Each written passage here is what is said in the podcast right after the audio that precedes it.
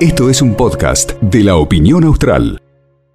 Bueno, el día sábado nos enterábamos a través de los grupos de WhatsApp, sobre todo porque se ha hecho una cadena de WhatsApp y también de las redes sociales, que habían atropellado a un jovencito, ¿sí? un adolescente, en la autovía 17 de octubre. Al principio, bueno, no se sabía, por supuesto, el estado de salud. Lo primero que pensamos es, una, se lo atropellaron en plena autovía, los autos suelen ir fuerte, ojalá que esté bien. Y después también nos enterábamos en esos grupos de WhatsApp que, que iba pasando la información, que eh, quien quien lo había atropellado se había dado a la fuga, lo cual bueno generaba todavía más repudio, buscaban una camioneta y demás. Lo tenemos a el papá ¿sí? de este chico, a Juan Ollarzo, papá de Matías, eh, y vamos a hablar sobre primero su estado de salud, que es lo primero que queremos saber cómo está.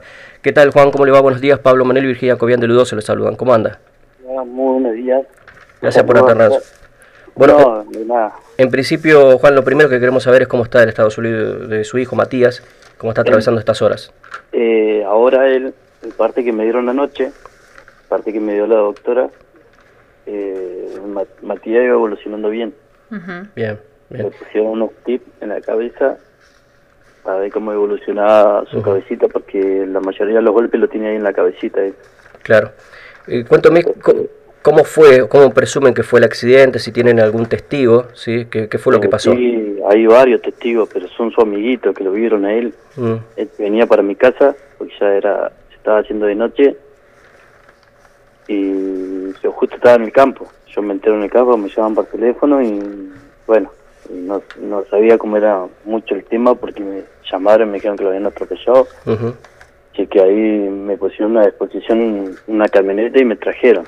Claro. Imagínate cómo venía yo. Y sí. Que, sí, claro. Que, le digan a tu hijo lo atropellaron, que estoy internado, es una cosa de loco. Y sí, Pero hay muchos niñitos que son amigos de él, que lo vieron y están en shock.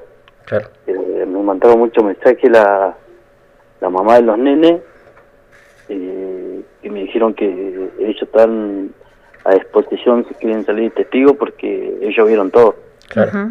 Ellos vieron todo y cómo fue que lo arrastró como tres metros y nunca frenó. Siempre siguió derecho y se fue y se fue encima. Es imposible que no lo haya visto. Imposible que no, lo haya visto. Yo ayer fui a la segunda, fui, a hacer la, fui a hacer la denuncia y me puse a mirar la camioneta y nada, es una cosa de loco. Sí, eh, vi la fotografía y tiene un farol destruido. El... Tiene el farol, el capó, el parabrisas. Es tremendo el impacto. en la parte de él donde está manejando. Sí, tremendo el impacto. Eh, eh, sí, yo yo no entiendo como una persona así, uno, que pisa un perrito, frena ahí a, la, a, la, media hora, a la mm. media cuadra para, para ver cómo está. Y una persona que atropella a un nene, que se va a la fuga. Sí, increíble. Eh, eh, una cosa de loco. Eh. Esta persona al, al, tiempo fue y se presentó en la comisaría, estuvo demorado unas horas y se retiró, ¿no? exactamente, pasa que estaba en su casa donde vio que la gente empezó a viralizar que, que lo habían visto a él. Claro. Supuestamente había gente que le quería echar la culpa a la mujer, porque él supuestamente ya tiene muchas denuncias hechas porque había atropellado ya a una mujer, creo. Claro. Eh, tiene muchas infracciones de tránsito. Y como vio que lo vieron a él, entonces fue, se entregó y fijó domicilio, se fue a su casa. ¿Tiene conocimiento si le suspendieron la licencia debido a este hecho o puede seguir manejando por estos días? Lo que yo tenía entendido, eh, que él no tenía permiso para conducir, que se lo habían sacado de saber que había atropellado a la mujer, no sé si la mató, no sé. Claro. No estoy bien enterado del tema ahí. Porque sabés que tengo miles de mensajes, miles de mensajes y no lo puedo leer a todos. Pero estoy preocupado ahora más por mi hijo para que se recupere. Y tengo miles de mensajes, me mandan mensajes todos los días, me llaman de todos lados, pero no, yo estoy enfocado en mi hijo. Claro, claro, me imagino. Bueno, después se ocupará obviamente de la situación de la justicia. ahora en la justicia lo confío en ellos, pero mi hijo ahora está atravesando algo complicado y él está en su casa. Claro. Él está en su casa porque te aporta apellido. Es así. Porque si fuera otra persona está preso. Y coméntenos cómo, eh, eh, le preguntaba yo al principio del estado de salud de, su hijo, eh, ¿él tiene fractura de cráneo? Sí, tiene, ayer cuando le bajaron las dosis, por el tema de la cabecita que la tenía muy inflamada, sí. le bajaron la dosis porque él estaba evolucionando bien y, y ellos lo que querían que su cerebro, donde fue golpeado, se le hinchó. Entonces, le, como iba evolucionando bien, le iban a empezar a bajar la dosis a ver cómo él se, se despertaba, todo. Y a bajar la dosis encontraron otra fractura más. Ah, Eh, Son dos fracturas. de- entonces, a tener mucha actividad, que él se empezó a mover todo, lo volvieron a, a sedar. Él ahora está en coma para que claro. su cabecita Coma inducido. esté tranquila. Sí, coma inducido, para que él esté tranquilito. Para que los remedios, todo eso, porque es muy... Ayer te iba a hablar con la doctora. Porque es muy, eh, muy pronto el golpe y todo eso, entonces va a tardar un poquito a desinflamar la cabecita. Todo. Claro. Quería consultarle por el tema de los protocolos, por el COVID, si usted tiene posibilidad de, de verlo en algún momento. No, no me dejaron verlo. Claro. Es lo que más me duele. Claro. Y No imagino, me Juan. dejaron pasar a verlo. Y sí. Que- Imagínate, si él vive conmigo de los dos años y lo quería pasar a ver y nada. Nada, no, me, no me dejaron por el tema de los protocolos. Claro, Pasa claro. que él está en terapia y hay gente con COVID. Claro, claro. Claro. Y el doctor me decía, es el, el único negativo que hay en la sala. Dice. Claro, encima hay que tener ese cuidado, ¿no? Mm. Claro, sí, me dijo, lo de bueno es que es el único negativo que hay en la, en la sala. Ujú, Dice, lo tenemos apartado un poquito, dice, pero lo estamos atendiendo todos los días. Así que yo agradezco a todos los doctores ahí que están haciendo Ujú. la mejor con mi hijo, Claro, para claro. sacarlo adelante. Claro. Y estos sé que él son. es fuerte, él es fuerte y va a mejorar y uno tiene siempre la fe en su hijo. ¿Qué, qué edad tiene Porque Matías? ¿eh? ¿Qué edad tiene, digo, Matías? 15. 15 años. Sí. Claro. Bueno, tiene mucha fortaleza. Eh, Ojalá. Sí, todos los días entrenaba. Ujú, Mi mamá se veía a entrenar, fue a jugar con su amiguito a la cancha. ujú.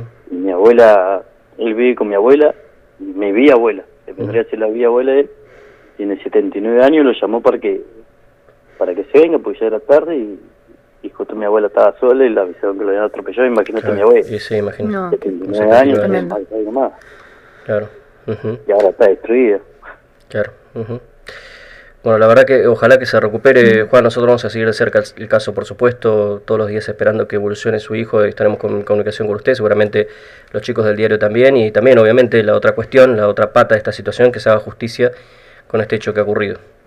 Sí, eso es lo que más pido ahora, que se haga justicia, porque un hombre que pisa una persona, se da la fuga, ya tiene mucho antecedente, tiene todo y está en su casa, es algo que uno no entiende. Eso lo que pasa. Pasa que tiene apellido y eso lo avala. Ujú. Bien, ojalá que, que se avance con esta situación. Y lo primero, en principio, es que su hijo se recupere. Eso es lo, lo más Sí, importante de todo. Y después ir por el tema de la justicia también. No, que, sí, sí. Eso lo de la justicia, eso voy después. Yo lo único que quiero es que mi hijo se recupere, que esté en mi casa, esté en mi casa como todos los días. Y bueno, espero que se recupere, porque sé que se va a recuperar.